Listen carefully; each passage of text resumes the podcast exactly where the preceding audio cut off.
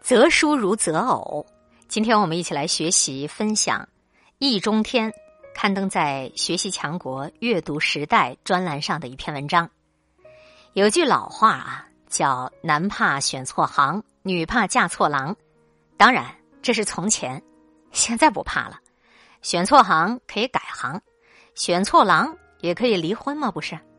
不过改行毕竟费事，离婚也挺麻烦。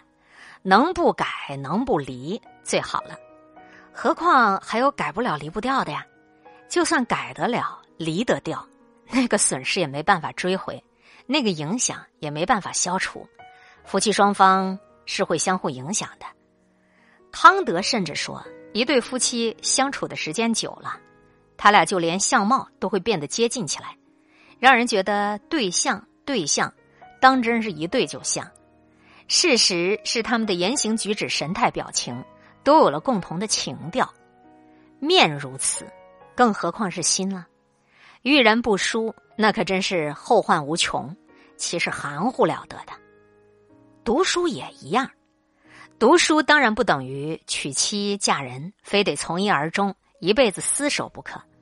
换一种书，或者是换一类书来读，也不像离婚改行那么困难。更没有什么道德问题，但这绝不等于说读什么书都无所谓。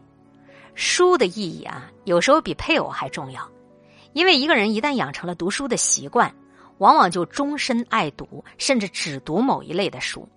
这些书就会影响他一辈子，甚至决定他走什么样的道路，有什么样的思想等等等等。即便是书，不等同于偶，至少也近乎于有吧。你读什么书，也就是教什么人。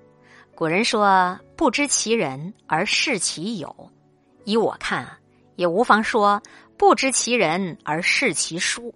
你要想了解认识一个人，只要看他平时都读些什么书，你就能猜个八九不离十，甚至你能够猜得出他的朋友都是些什么样的人。如果他的架上啊，再多位有思想、有品位、有分量的一些著作，自然谈笑有鸿儒。往来无白丁了。相反啊，如果他终日里尽读那些不三不四的玩意儿，那么他这个人也难免会有一些不三不四。不是说他人品一定不好，至少他的品味就很令人怀疑。人总是愿意有些品味的，提高修养和品味也是不少人读书的目的和动机之一。如果咱们读来读去，品味没有提高，反倒弄得俗气了。岂非南辕北辙了？这叫有所选择。选择这件事也不容易，谁来选？怎么选？这都是问题。按照导师和准导师们的选择，你照单全收那也是不行的，那个也靠不住。媒体上的排行榜当然也靠不住。就算是什么影响世界历史的几本书，也未必就是最佳选择。过去影响了世界历史的。现在就一定还影响吗？再说影响世界历史，那又关我们什么事呢？说到底，读书毕竟是每个人自己的事情，自己的事情怎么能让别人来包揽？这不是包办婚姻吗？那么自己来选又如何？这也很困难。一个人如果从来就没有读过书的，他怎么知道该挑哪一类书、哪一种书、哪一本书？要想学会选择。而且选的不离谱，除非他已经读过很多。其实答案也就在这里：要学会选书，你必须要先多读书。所谓“观千剑而后识器”，判断力和鉴赏力都是从实践中产生出来的，读书也不例外。所以初读书的时候啊，最好什么书都读。这就像结婚之前先得广交朋友，然后再从容选择一样。不要你才见了一个就忙不迭的定了终身，树木后面是森林呐，一叶障目尚且不可，如果那叶还是一片败叶，岂不更糟糕了？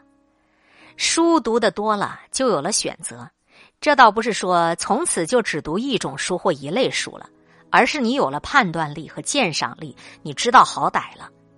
好歹和通常所谓的雅俗那不是一回事儿，自命风雅者。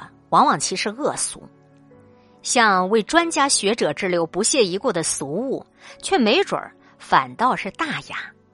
是雅是俗，全看你有没有品味。没有品味，便是浮士德或《红楼梦》，也能让他讲的俗不可耐。品味只能来自阅读的经验，你读的多了，自然也就知道好歹。这就要博览群书，而且那博览群书的博，还不仅仅是数量的多，它更是品种的杂。朱光潜先生说：“你玩所的作品越多，种类越复杂，风格越分歧，你的比较资料越丰富，透视越正确，你的鉴别力也就越可靠。所以，终身只读一种书或一类书是不妥的。”它虽然能够造成品味的纯正，却难免趣味的偏狭。想想看吧，山间小溪固然清纯，却何如泥沙俱下的江河，广纳百川的大海啊！一个读书人能够有如此的胸襟，大约也就不怕选错行或选错郎了。那么，就不怕看花了眼，或者变成野狐禅吗？不怕的。择书如择偶啊，又毕竟不是择偶。其实不妨寻花问柳，见异思迁，阅尽人间春色的。何况野狐禅，他不也是个禅吗？只要能悟得无上正等正觉，修成正果，管他什么禅呢？或许有人要问：如果我读了一辈子的书，觉得读什么都好，并没有什么最喜欢或最合适的，那又将如何呢？当真这样，我就要说，你做了最好的选择。你想啊，一个人这一生中时时有爱情，处处有朋友，岂非幸福？当然，最好是每个时期都有新朋友，却也有几个可以终身交往的老朋友。少年夫妻老来伴儿，人到晚年能有几本心爱的书为伴，而且常读常新，该是多么值得欣慰的事！那可真是。幸甚至哉呀！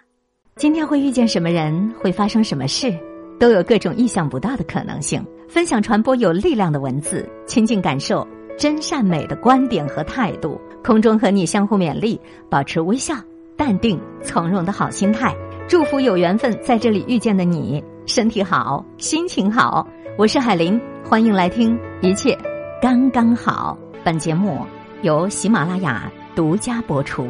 欢迎订阅个人微信公众号“海玲”和一切刚刚好。